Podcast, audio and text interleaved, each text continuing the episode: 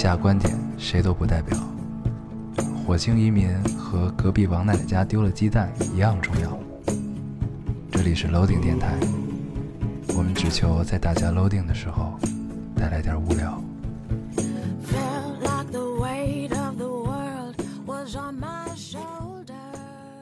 大家好，欢迎收听 Loading Radio，我是老高。我是烟偶，新的一期又跟大家见面了。你为什么要笑？哎呦，非常开心，新的一期跟大家见面了，你给我解释一下你笑的点是什么？不是就是觉得我有些敷衍是吧？啊，本来我没想说，嗯但是后来想了想，何必不说呢？嗯，对不对？又跟大家见面了今，天就跟大家见面了，非常开新的一心。期又跟大家见面啊非常开心。关键是上一期啊，我太正经了，你上一期你没有一期开头是正经的，那种播音的腔调可以了，可以了，可以了。那么的完美，嗯，是不是？这期大家听出来，我们依旧是没有延迟的。哎，没有延迟对，啊。现在是周一的晚上，嗯晚上七点四十四分。如果我们这期节目可以在十点之前录完，我们决定今天晚上就把它更了，不拖到周二。嗯，对，让这个世界上没有周九，没有周九，只有周八。对，我们创造出了周八，已经给这个世界带来了一些变化。变化很大很大，对，所以太大了。再创造出一个周九，我们并不知道人类能不能承受这些。对，差一点儿，就因为我们创造出周八，差一点儿我们这节目就不能播了。啊，那些周八的，啊因为改变了一下世界运行的轨迹啊。对，其实出了一些问题对，因为时间线是有它的既定逻辑的嘛，对不对？你然后时间和空间一旦错了位，对对吧这是跟空间没有什么关系我。时间和空间是一块儿的。嗯，嗯对，时间错了位，我们创造出来了一个新的时间，嗯那就必然会给原先的时间，对不对？我也不知道该怎么说了，反正就是这样我们是相信爱因斯坦的理论的，对啊对对对吧？对，这个但是我们也确实不知道爱因斯坦跟我们这事儿咋怎么说。是吧？对，我们可以把这个任务，呃，托付给听众们，嗯，争取能把这两件事儿扯上一些关系，对，对不对？但是创造出周八之后引发的那一系列的问题啊，我们也都就是悄悄无声息的都解决掉了啊，对对对解决掉。，那是一场旷日持久的战争。对，持续了千年、嗯啊。当然，在你们的时时间的观念里面呢，没有千年这么久、啊。对。但在另一个时空中，对嗯这个这场战役确实持续了千对，年。在另一个空间的我们，已经持续了千年的一场战争，嗯。终于影响了我们现在这个空间。终于，所以才出现了周八。我。们不啊想重复，也不想再重蹈覆辙，所以我们决定依旧在周八更，嗯，对不对？周八的问题已经解好决了，，我们啊解决了，我们花了两分四十五秒的时间解决了这件事儿，解决了，很开心。嗯。好，好，那我们正式进入读留言的环节啊。啊，我们这周这个相约到了上海啊，对，相约到了上海，到了上海可以一依旧没有没有延迟，出去玩一玩。出去玩一玩。那这期节目就先这样吧，咱们走吧。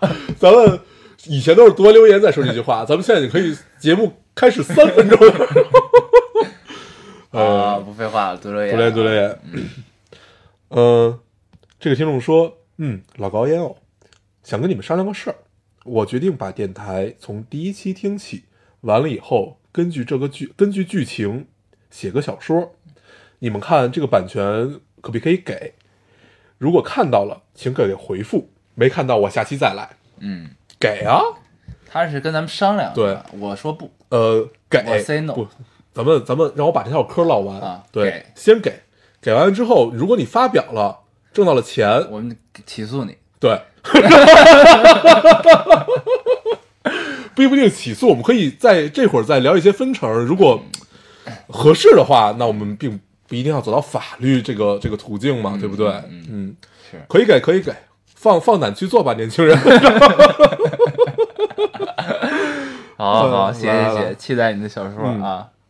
行，我来读一个。这位听众说：“帅帅的老高，丑丑的烟 偶。帅帅的老高，丑丑的烟偶，嗯，丑丑的大黄。嗯，在你们发出爆笑的那一瞬间，我也跟着爆笑了。坐标图书馆，一进门的位置，一屋子人都能看见的那种。然后对面的人用看智障眼神一样看着我，关键都囧成这样，我居然停不下来笑。为了不打扰到别人，很自觉的走出去到走廊上笑。后来发现，在走廊上笑更奇怪。上期确实我们聊的比较开心啊，而且上期大家都说咱们好像兴奋啊，也不知道为什么。我们平时其实就是这样子，对，只是延迟，就是远程录制呢，确实限制了一些我们的天性啊。嗯，抑制了一些我们的天性对，性。这才是真正的我们。对啊，不要怀疑。嗯我读一个，啊，这个听众说：“老高烟偶，我最近疯狂的爱上了一个台湾的姑娘。嗯，我看这个，嗯，但我本身也是个姑娘，这是我第一次对同性产生这种特别的感情，想和她风花雪月，也想和她肌肤相亲。我本身并不抗拒这些事儿，所以发生了，我也觉得很平静。虽然我不知道他是弯是直，不知道他是否有另一半儿，但这都不影响我爱他。祝福我吧，希望我能开启这段缘分。嗯，我读出来只是想鼓励一下。”勇敢去追吧。，对对对，这个，嗯、肯定同同性之间的爱要比异性来的更难，嗯也要面临更多的问题，嗯所以我觉得这是值得鼓励的一件事儿。嗯嗯，而且生命在于体验嘛，不用纠结自己是不是爱上了同性这件事儿嗯。，而且据说就是，就你是否喜欢同性啊，这这事儿据说是天生的，就只是你有没有发现这件事儿问题。对，但是也不一定吧，就是理理论很多。对对，也有可能呢是什么呢？就是你可能现在喜欢这个姑娘，你觉得自己是一个这个喜欢同同性的这么一个人啊，但是然后你后来可能又发现其实不是那么回事儿，对就是后来发现你可能同性异性都可以，只，是被发现自己是个双儿。只是被那份情感所吸引啊，对就到最后可能就最终就跨越了性别对，啊，也有可能啊。我那这个就已经变成了 W 了，你你看那会儿就是 whatever 了。午夜巴塞罗那，嗯不其实就对是其实就有点这个意思嘛，就是爱情这件事儿，最终还是要还原到爱情本身。嗯对，所以对方是谁，也许在那个时刻就已经模糊掉了。但是你爱他这件事儿是对的。嗯，嗯，加油，加油。嗯。好，我来读一个啊，嗯这位听众说第一次来留言，研究生毕业留在香港工作已经三个多月了，嗯连轴转的节奏让我每天没有时间悲春伤秋，呃，日复一日的像一个工作机器，不愿承认自己不够踏实，不够能吃苦，但就开始厌倦，开始向往慢一点的生活，但却不知道该怎么做，一直希望自己变得更优秀一点，但发现这条路上没有尽头。嗯，这是一个活得好认真的姑娘。你变得优秀这条路上，那一定是没有尽头的啊。所以为什么我们其实，在节目中一直在说，就是说一定要找自己喜欢的事情对做对啊对，这个是很重要的。就是优秀是无止境嗯的，但是你在你自己喜欢的道路上走的，让自己变得优秀并且无止境，那这应该是一个挺幸福的事情。，对，这应该是一个，就是至少这条路并不苦，嗯就至少你能看到各种各样的希望，你能看到各种各样的成长。嗯，有苦有累，但你也会觉得值得。啊是的，加油。加油！嗯我再读一个啊，这个听众说，今天是到东京的第五天，在新公寓的阳台上望见不远处的墓园，墓地的墓，呃，想起你们在聊日本的时候偶然发现的一片墓地。站在南千住的天桥上看桥，看桥下交错一排排的铁轨，想起你们聊秒速五厘米。东京的一切对于我来说都很陌生，又因为你们而熟悉。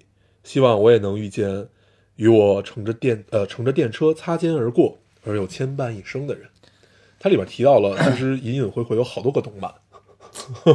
但他提到了秒速五厘米。对，应该最后那个意思是，呃，你的名字嘛，嗯，对吧？就是电车擦肩而过，然后有牵绊一生这种。嗯嗯我读这个留言没有别的目的，我就是看这个留言就突然很思念东京这个地方。是，对，尤其是就是你看到秒速五厘米之后，嗯就秒速五厘米对于我来说是一个挺重要的嗯存在。嗯嗯，然后有些有些地方，有些动漫的场景你走过的时候，嗯就是它因为都是实景画的嘛，对你看到之后，你会发现我操，这不就是那样啊？对就真的是对，就穿越到了那个那会儿有好多人拿着呃。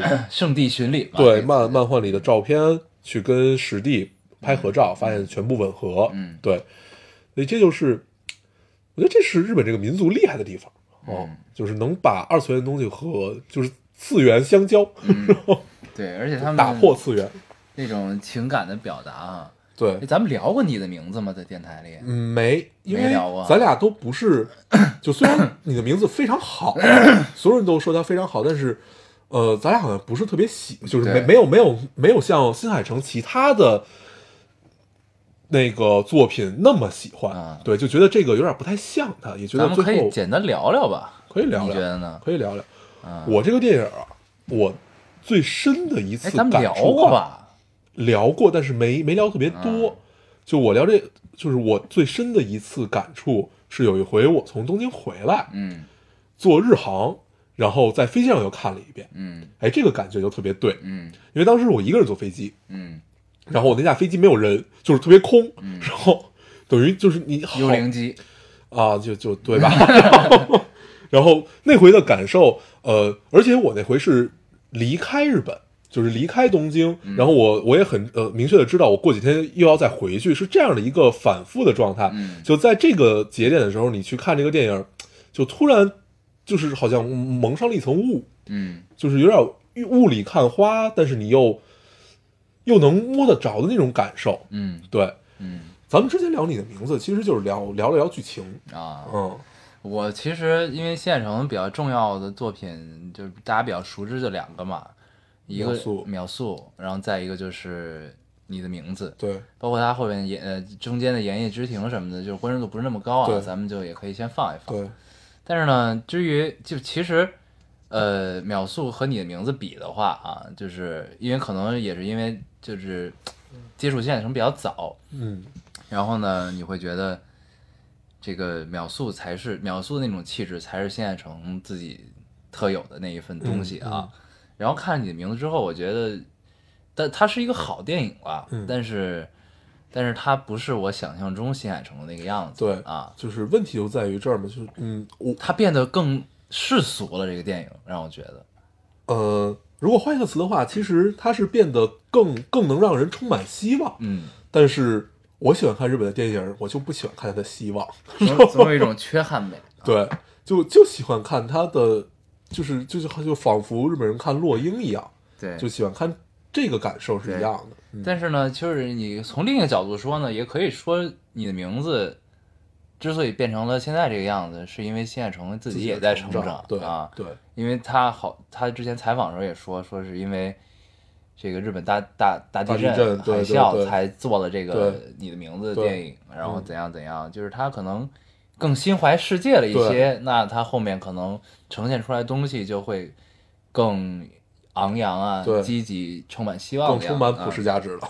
对，但是熟这是个不就是好坏是不相伯仲吧，但嗯。是只是你更偏好哪种，对，对，因为我们从小长大，我们经历了呃日本动漫复苏的那个阶段，嗯就是从就是龙珠后，从 EVA 开始，然后一直到赏金呃赏赏金牛仔、赏金猎人，然后到银魂啊，就这这一些一些就是日本以前它就是只有燃，嗯呃，圣斗士星矢也好，然后那个龙珠什么这这就这一票的全都是就是燃，嗯从头到尾的燃，然后永远要打进你心里。然后后来慢慢开始刻画人性，比如说到后来也有死神啊的那个死亡笔记，嗯，就这这这就这这这样的东西，嗯。然后你就慢慢发现。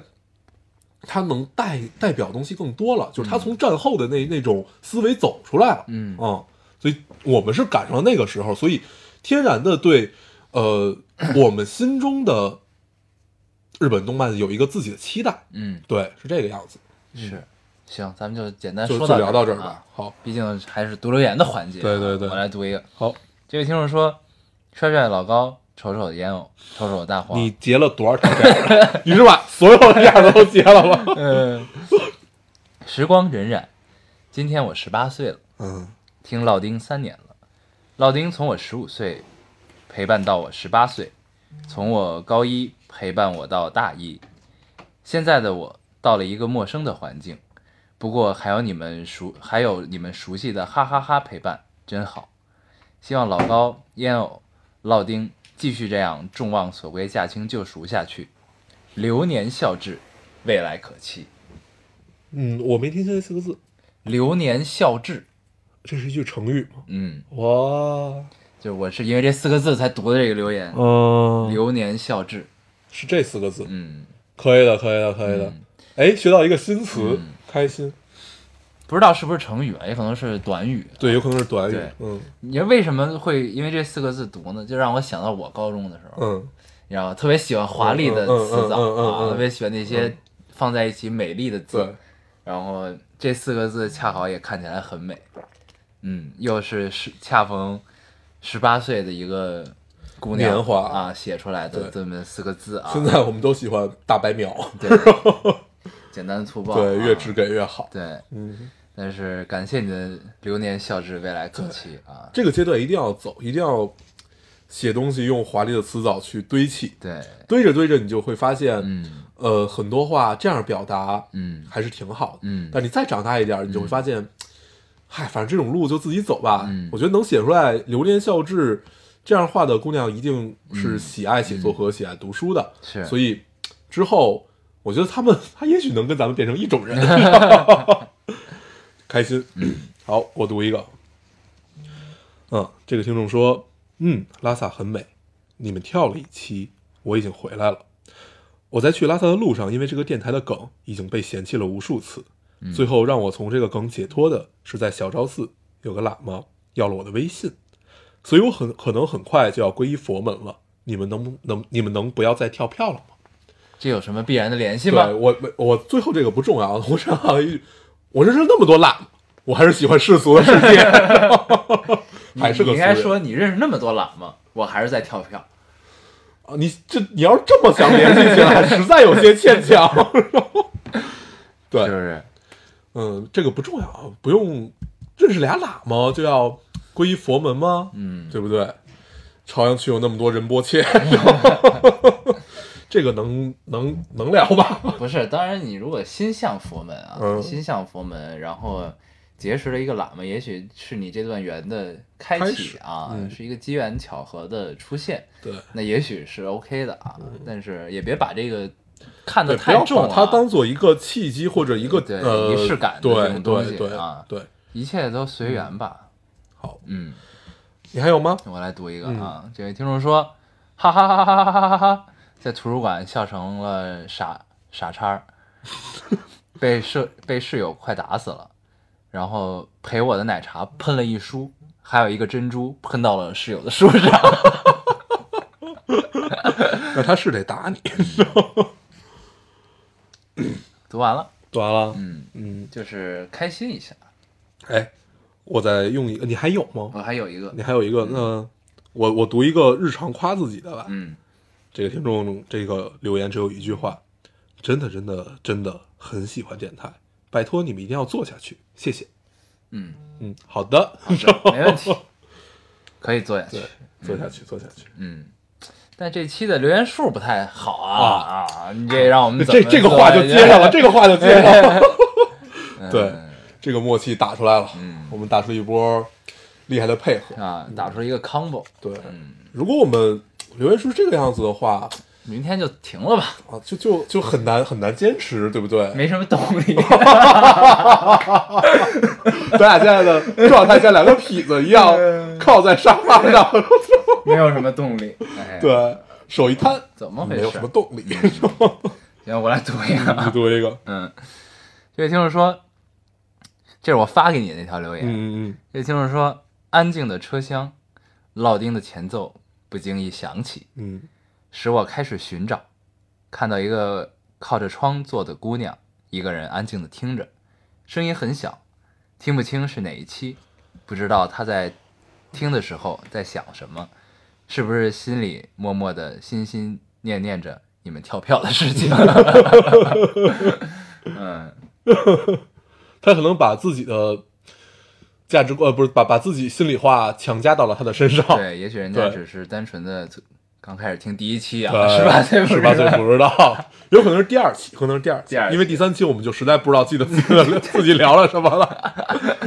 对是，哎，我也突然看到了一条，本来我以为我没了，嗯还有一条是也是我当时发给你的。嗯啊，这个听众说，嗯男朋友在开车，我在副驾驶和他吵了一架。嗯他说我干扰他开车，非要撞死就好了吗？戴上了耳机，呃，期盼着电台一定要更新啊，然后就看到更新了，耳机开到耳机开到最大，开始听，侧身望着窗外，他也把车载音响开到了最大，我也不知道我在打什么字了，就是听到电台真好，想哭。嗯嗯，你喝了我的水，我赶着冒呢。怎么回事？我也要病。哎，完了。嗯嗯，那下一期就是两个人一起下一期跳跳票。这 这个康博也打的不错，可以。我操，你来我已经来开始咳嗽来的这么快，嗯可以。我我当时发给你这个留言，然后我就说，就是在车里吵架这件事儿，就突然把你一下拉回了现实，好成人。对，特别成人，特别成人化的一个画面。嗯嗯、我们都在车里吵过架，嗯，对，不管是自己的车还是别人的车，对对对，我们都是在车里吵过架的。嗯你要是在开车的位置上，其实你相对还能心平气和一点。对你要是没有开车这事儿，你越想越气。对，对而且还是一个小空间内啊。对，而且你也不可能，就是也没有逼到说你一定要打开车门跳下去这么一个阶段。嗯所以就这种尴尬又加上愤怒，其实是挺难受的。嗯但是因为你是个成人，所以你就要去排解和压抑自己的这个情感。对，嗯，就突然看到这个留言，就觉得啊，原来真的我们活在了成人的世界里。嗯是。然后再说一下我刚才读的那个 咱们俩也发生了一段对话，嗯是什么呢？就是我发给你的时候，你你就问我，嗯你问什么来？我看一眼啊。嗯，你你要往上翻多啊少？然 后你说我老觉得咱们真的有这么多听众吗？还老能碰上。我说也许都是段子骗咱们的。嗯，他说，然后你说，但我还是愿意被骗。我说我也是。不重要，尽管来骗我们吧。对对对，营造出一个就是我我们马上就要上市的样子。万人空巷的景象啊！一个一个地铁车厢全都在听我们的电台，可以的。但是留言数为什么还是这么少呢？嗯，我觉得这事儿，当然我们也会反思一下。嗯但是我们还是希望各位可以积极一些嘛，对不对？嗯嗯双击六六六，双击，谢谢大家做的佛跳墙。嗯，嗯 好啊，这个读留言就这样吧。嗯，啊，然后这期我们到现在还没有起名字啊，嗯因为确确实也不知道跟大家聊聊一些什么，嗯然后可以就先随便聊一聊吧，因为感觉最近能聊的东西还是挺多的，对不对？嗯嗯。我最近跟几个人聊了聊天儿，就是跟不同行业和嗯。不同、不同不不同样子的人吧，然后有大叔，嗯。有大姐，嗯。有小妹妹，也有小弟弟，嗯。然后没有平辈儿的，然后对，基本基本基本就这个样子。嗯。然后你就突然发现，呃，就是我们长大了以后，你再去跟他聊天儿，特别理解网上那个段子，嗯那个段子叫怎么着？我好像之前在电台里提过，嗯就是说人活到中年，怎么着就算一个相对合格的呢？嗯首先，你不在公共场合讲黄段子，嗯，这是第一点，不要随便开车。咱们也没在公共场合讲，没说咱们，你为什么要往咱们身上靠的？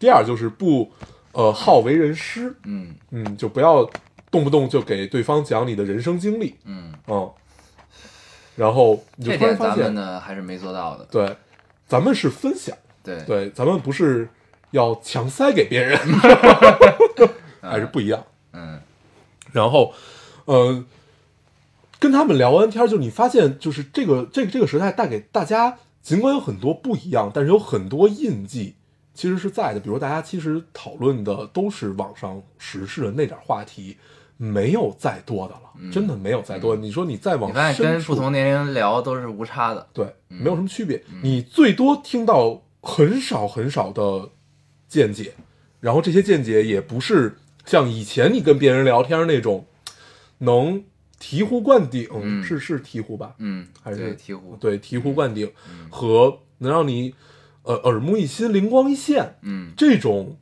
想法，能让你就突然点醒你，觉得好，你好像遇到了某一刻的人生导师一样。你发现其实这些所有的观点你都看得到，嗯。啊，就我觉得这是特可怕。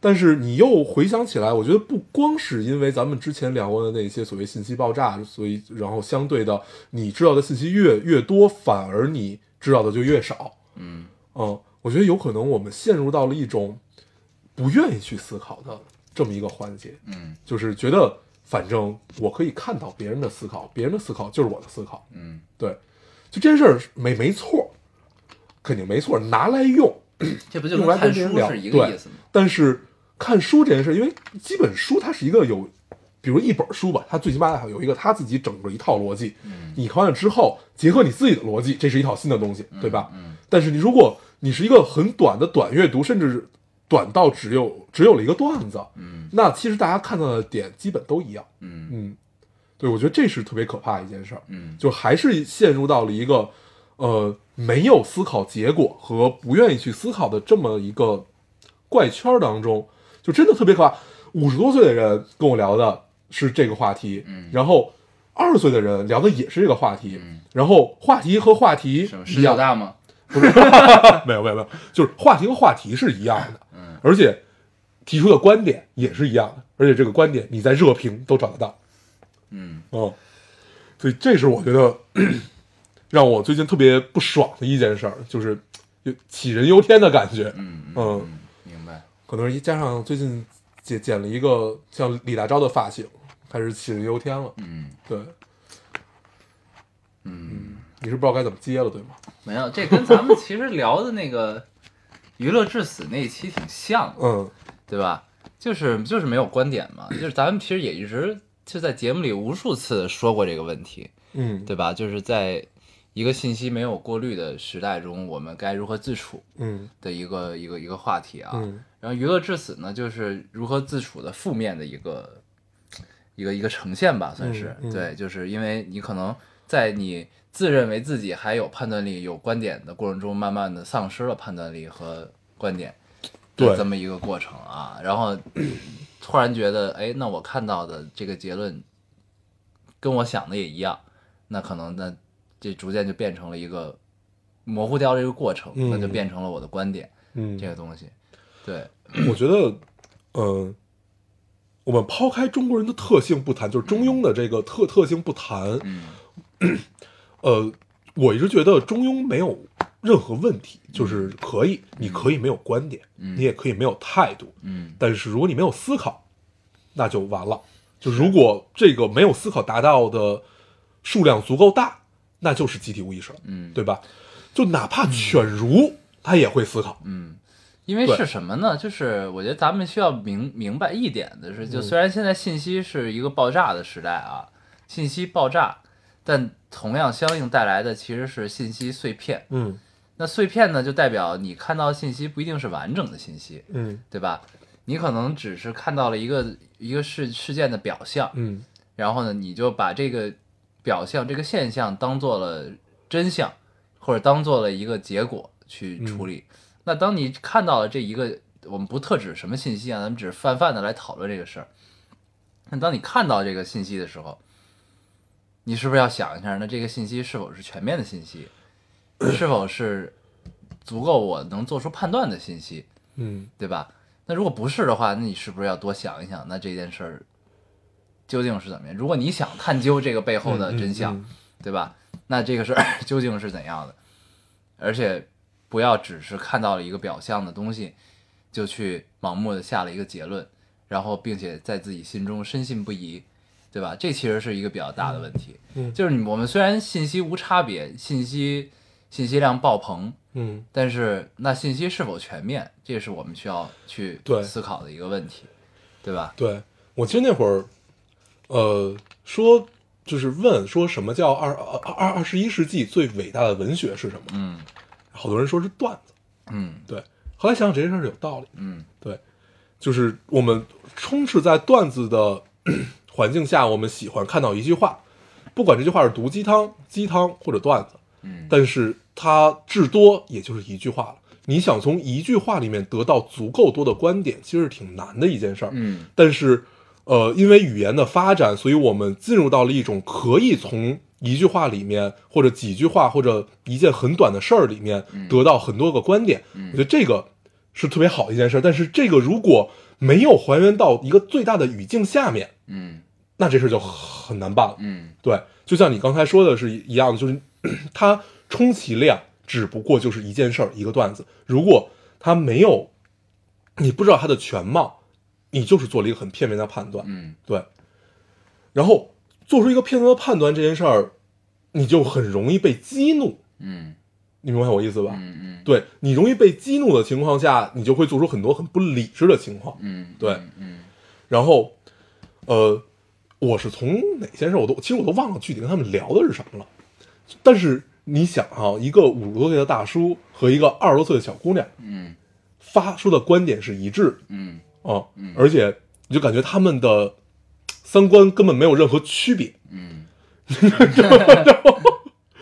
我觉得这件事儿是很可怕。是对，就你觉得，就你突然陷入了绝望，嗯就你觉得这个世界没戏了嗯啊，也就这么着了。嗯就你你做出再多的改变，就是我们一直在做的事儿，就是想为大家多提供一些角度来看待这个世界，这是最伟大的一件事，在我们看来，嗯对。但你会发现这些事儿没得可干，你知道吗？就是没用，嗯 就是你充满了绝望。但是后来想想，其实是能想开的，嗯因为我相信，嗯，听电台的大家是跟我们在一起成长，所以我们在做的一切的一切，总会有回应。嗯对，嗯这个是最有趣的地方。嗯。是，就是这还是咱们娱乐至死那一期，嗯。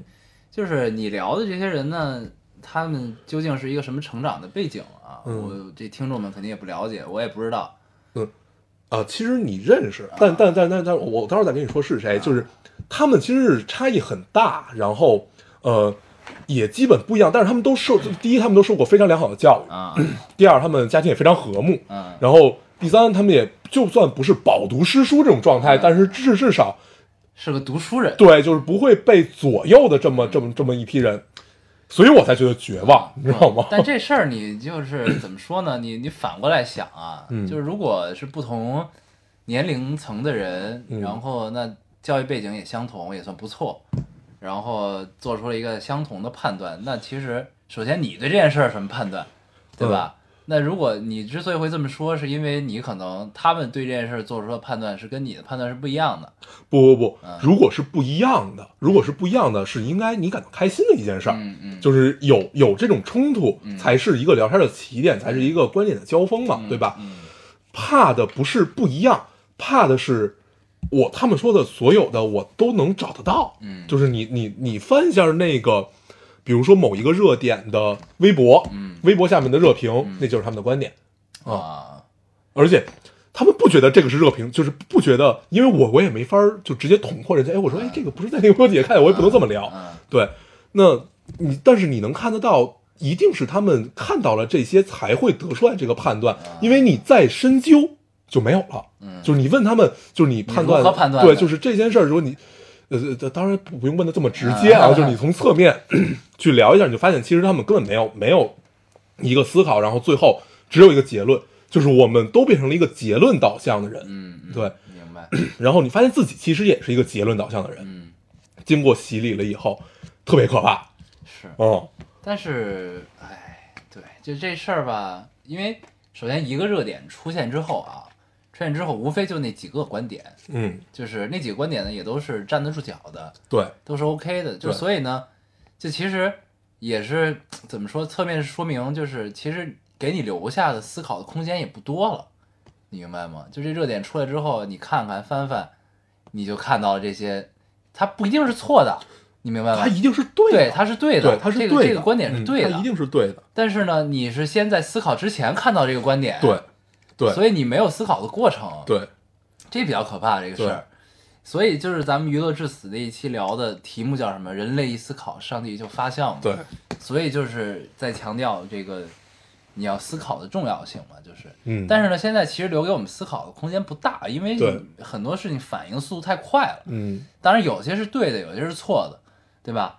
但是就是那相信就是我们能在这个语境共同在探讨这个话题，包括你们在听我们在探讨这个话题，那我们一定是有一个基础的判断的共识，就是能知道一件事儿，那他这件事儿他或多或少是错的，或者或多或少是对的。嗯那只是我们可能在探讨的是缺乏了这个思考的时间而已，嗯嗯对吧？思考的空间，嗯你先看到结果，再看事件本身，嗯那你肯定觉得哦，那是对的，嗯那这这就是我的观点了。嗯所以大家观点都是一样的，嗯对吧？那你在过去信息不那么发达的时候，你可能只能知道一件事儿，嗯对吧？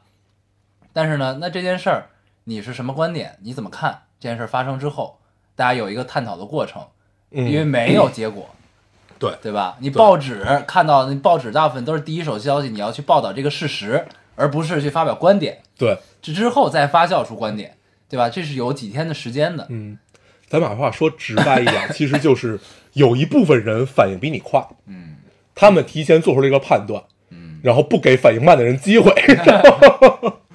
对，然后我就通过这件事儿，就想到了今天发生的一件事儿。今天我正好正好那个坐飞机到上海的时候，然后 我在飞机上，包括在机场时间，我就特别快的把《悟空传》嗯就金河在的那个《悟空传》，我又看了一遍。嗯就我为什么看它呢？因为我很久没有拿出我的 Kindle 了，啊 然后它正好在我的在 对，恰好在它就是你的那个图书馆的第第一行。啊我说，哎，那我就点开它看吧。然后看着看着就就不小心看完了。嗯然后，呃，我上一次看是在那个《悟空传》前没没没，《悟空传》那个电影、啊上之前，啊我说那我再看一遍。嗯啊，是在那个契机。然后我这回看，你就发现金哥在这个人，就是就是他其实就特别像我们刚才聊的那一些他的一个思考过程，就是好多人骂《悟空传》这个电影，嗯。就说呃金河在你变了，嗯。你不是当年那个初出茅庐，你要反抗天庭，你要对一切什么什么说不的你了，你怎么样怎么样？嗯。然后你今天我再看一遍，你就会发现，经过这几个月的沉淀，你又会发现原来真的是他的成长，他能把这个故事编成这个样子，嗯。你应该感到非常开心。嗯对，然后一切都很合逻辑，他精简了很多人物，怎么样怎么样，呃，所以就是当我们在看待一个事件的时候，经过一段时间的发酵，然后再经过你通过不同的角度去看待这件事儿和阅读这件事儿，你会发现很多不一样。嗯对，就是把时间留下，不用特别快的做出这个判断。嗯。对，不，但我觉得这个啊，嗯这个呃是两件事儿，跟咱们探讨的嗯怎么是两件事儿呢？呃，你看啊，是这样，就首先呢，现在这个我们现在的这个时代啊，就还是咱们聊朴树的那个问题，你知道吗？就是为什么大家每次就朴树一直都没信儿，咵出一首歌，一堆人跳出来就唏嘘不已，嗯说朴树，哎，你还是这样怎样？嗯就是归来仍是少年嗯啊，这种感觉，因为大家接受不了这个在你记忆中的人发生改变，对，你明白吗？这个其实是两件事儿。嗯 大家对金河在印象依然还停留在《悟空传》的时候，嗯那个时候是他多少年前，嗯，对吧？嗯他有他的莽撞，嗯有他的热血，嗯对吧？这些东西，那他妈十年之后呢？嗯，人是要改变和成长的，对对吧？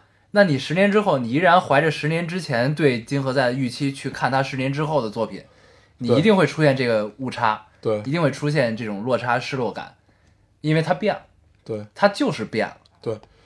所以呃，我们之前其实聊过无数次改变这件事儿。嗯，呃，我们都相信，我们希望人改变，我们也希望身边的朋友有所改变。对呀、你要成长啊，对，我们觉得这种改变是一种好，不管你变好变坏，但是你有改变，说明你在努力活，嗯，对吧？对，哦。你像还有就是，咱们再举一个例子，不太恰当啊，嗯。张国荣的例子，他选择在他比较美好的时间结束掉了自己的生命，嗯。那他永远停留在那个那个样子，那个岁数，那个记忆中嗯。大家对他有的样子，对吧？很合适啊，这个例子。对啊，所以呢，每年的四月一号，嗯。总会有人出来说怀念张国荣怎样怎样，这个没有问题，这个是一件非常好的事情，说明大家依然记得他。对为什么记得他？为什么没有别的声音出现？因为他一直一直就是那个样子，没有改变。对那如果试想，张国荣到现在，他如果在那个时候没有选择结束自己生命，他现在依然活着，嗯你不断的能看到他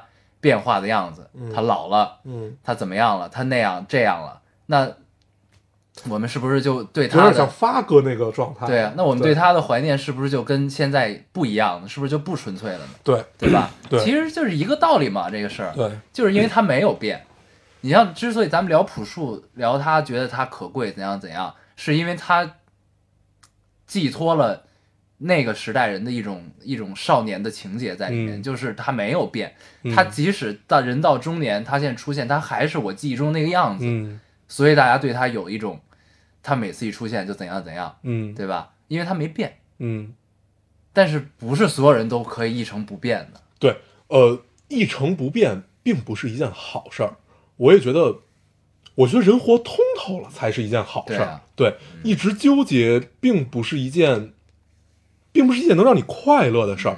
呃，虽然你的人生在别人看起来非常的，就我还是冷暖自知吧，还是冷暖自知。有人就觉得我一成不变，就这样。过，因为我们身边确实也有一成不变的人。嗯，对，也挺可贵的，对，你也觉得这样很好，他真的就是少年的那个那个样子，嗯。呃，但是其中滋味只有他自己知道，嗯。对，你也不太好去判断，这就没有好坏吧，我觉得，但是只是大部分人的轨迹就是这样的，嗯只能是这么说。嗯因为其实就是因为咱们其实，在探讨在这个语境下去探讨金河在，探讨张国荣，探讨朴树怎样怎样，他们其实是放到了一个公众人物的视角去对看这个事儿，对，对吧？那他们其实已经演变成了一种符号，嗯去寄托了很多人的想象，嗯或者说很多人过去的回忆，对吧？那如果这个符号发生了改变，那其实就是别人过去那那那一半留在岁月中的自己的那个痕迹没有了，嗯，对吧？所以其实还是一个咱们之前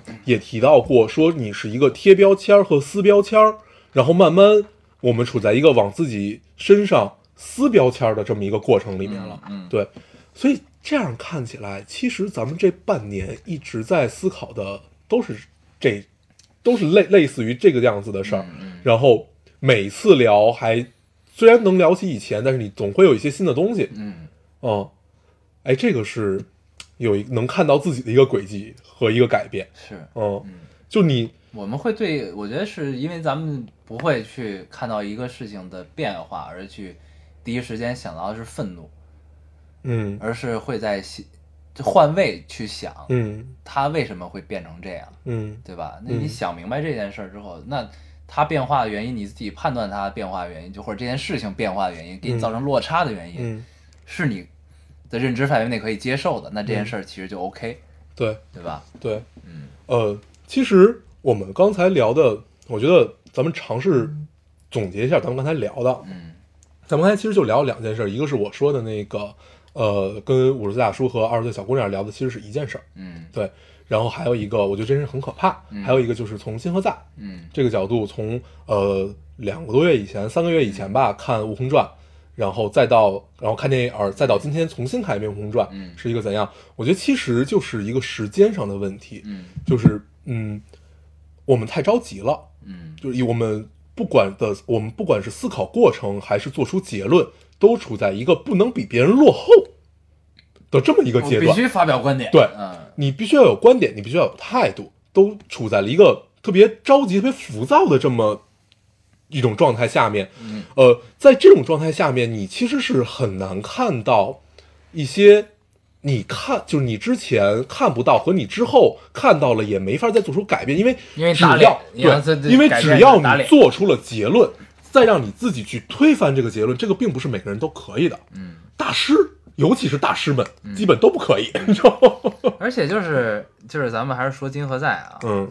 你咱们回去让如果有兴趣听众，你可以回去听一下我们聊金河在那一期，嗯。我们其实没有说过他改变了怎样怎样我们的愤怒，那期是我我记得是我聊一下，就是有有我看到有影评说，嗯。就是说呃，金河在之所以能把《悟空传》那个拍成这个样子，是是因为他已经不是当年嗯。那个要、那个那个要反抗一切，一个初出茅庐的一个少年，什么都不怕，是一个那样的状态了。呃，当时金河在自己说的是我成长了，对吧？然后金河在自己有一篇回应，嗯，是他成，但是那篇回应后来删了还是怎么着？啊反正，反正他是我记得那期我一直在聊的一个是什么，就是我其实是放到了影视作品的语对境中去聊的这个问题。对，我当时没说这电影不好，我也没说这电影有多好，我只是说了它可以做到更好。嗯是什么？就是还是这三条故事线，嗯三条故事线最终他们纠结到了一起，因为爱情，嗯因为情感、嗯站在一起去反抗天庭的这个燃点没有做到。对，就是这一块儿是没燃起来，但是在之前的燃点，之前的燃点是怎么着？就是我们再聊回电影啊，之前他所有的燃点是对于书迷的燃点，嗯就是你知道书里的这些话，嗯你知道在这儿这个燃点一定要起了，而且他也达到了，嗯对。但是作为电影本身，它原创的创作这个燃点，我们没有对，get 到，其实对吧？差了点意思。对就是所以其实就还是这个这个问题，就是你每探讨一件事儿，比如说我们今天聊了金河在，嗯那聊金河在，你自然就要牵扯到他的书后边他的电影，对吧？那其实这是两件事儿，嗯这其实是两个层面的探讨。其实就是呢，我们也经常会犯一个错误，就是我们把好多事儿混为一谈去聊。对，那其实两件事，那电影是电影，书是书。你虽然电影是根据书改编的，但他妈这也是两件事儿。对，他应该算是一个 原创作品，它至少是再再创作这么这么一个过程。你嗯，如果是做到了影视化，那你肯定是一部分要兼顾到书迷，但你也要放到一个影视化的语境中去聊这件事儿，它是好是坏，嗯，对吧？它问题在哪儿？它哪儿可以更好？对，那你聊这个作者，那你肯定是要结合他的书的作品和结合他影视剧改编的作品对，去聊，对吧？就是，就就是当信信息这么多的时候，其实那你我们更该做的就是分清楚我们在说什么，嗯，我们在探讨什么问题对，啊、就是不要呃，好就是现现在我们对影视化作品都抱着一颗特别抵触。对，因为从我这儿我就抵触，对我我我就特别怕这件事儿，嗯，而我现在也更喜欢原创的电影。嗯，就是你就你没有来由的会有一阵害怕，因为我不是这个行业的那个从从业者，我害怕就是纯粹是怕毁经典，嗯。怕毁了我心中那个样子，因为你一定会去看，我肯定忍不住，对，但是这个落差就还是这个问题，就是还是金河在能反映出来的这个问题。对。就是那如果这个作者参与了这个影视作品的改编，嗯，那自然就会带有他现在的印记。对，对你就会更难，你包括这件事儿，就是因为一个一个影视项目之所以能成，它其实里边有很多复杂的因素。嗯，那这个作者他的话语权有多大，对吧？嗯他即使参与了，他是不是全身心投入了？这个观众这是看不到对这个观众看不到。那在背后其实是会有这些问题。那这些问题其实我们也不能放到这块来讨论，因为每一个项目的情况是不一样的，对吧？但是就是就是这个落差是一定会有的，嗯。因为除非你的作品是你今儿写完明儿就拍，嗯。嗯对吧？嗯，没有发酵过程，对你没有一个让大家成长的过程和什么，对那你可能会好一些，对。对吧？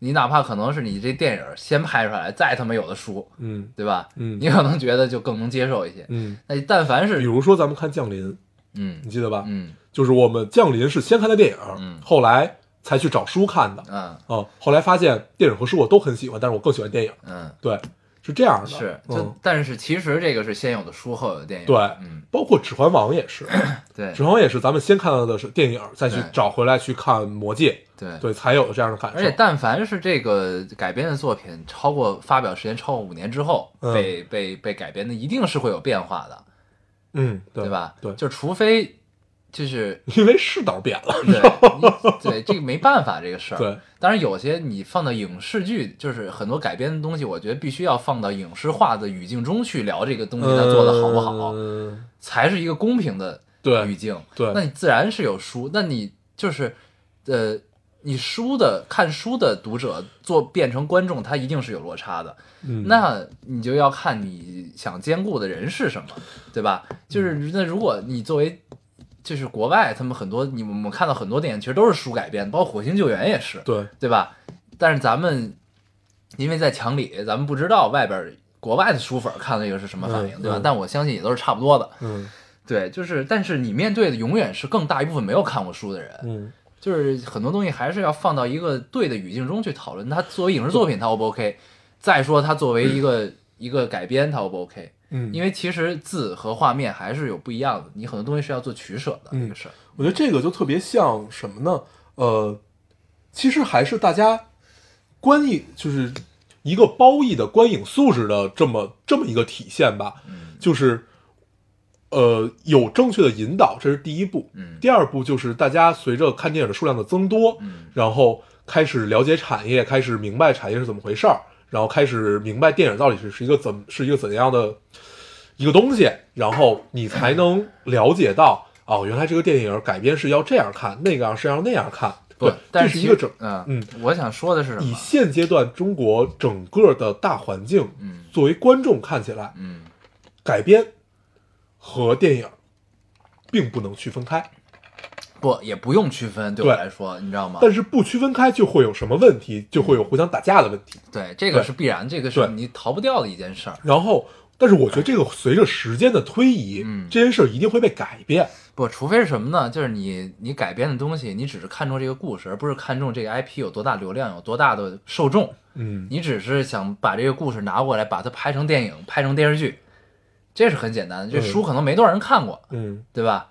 你只是拍这个东西，你你你你是站在一个我我我去制作电影的一个角度来讲，嗯，对我我说的是，我如果坐在一个观众的角度来讲的话，嗯我觉得在日往后的日子里面，我们是就随着大家素质的提高，我们是能把这两者区分开来的。嗯，对不，但是我觉得啊是这样，就是你永远不要寄希望于观众素质的提高，就是他们提高是一个客观存在的事儿，但是不要纳入考量范围。啊你明白我意思吧？思？对，嗯为什么？就我为什么一直在说，就是影改编的影视作品放到影视化的语境中去聊这个问题，因为你面对的不只是看过书的人或者看过原作的人，你面对的还有大部分人是没看过的。嗯那你放到影视化语境去聊这个东西是好是坏，其实是最简单的一个解决问题的方法。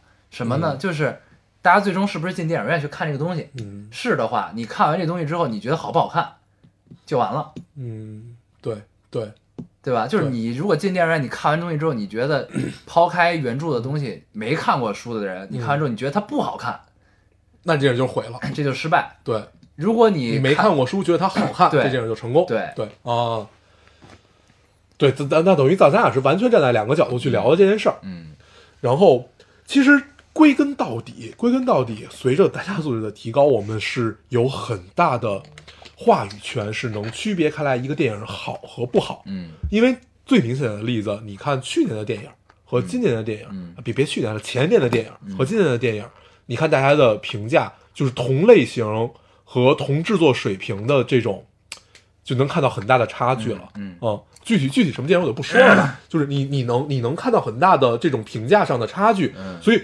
这种素质是在稳步提高的。嗯对，而且感觉最近，呃，咱们国家引进的片子都都很迷，然后 引进的套路都琢磨不透啊。对，就 就刚刚才来来的时候，我还跟和聊，我说，哎，最最近美嘉的三里屯那个电影院一直在放柏林电影节的电影，嗯是今天有一个呃，有朋友跟我说，说他刚看了一个讲难民的，我说这个柏林电影节政治环境如此复杂，居然 能引进，嗯所以你根本看不到这个这个审片到底是一个怎样的逻辑？不过最近我看了《看不见的客人。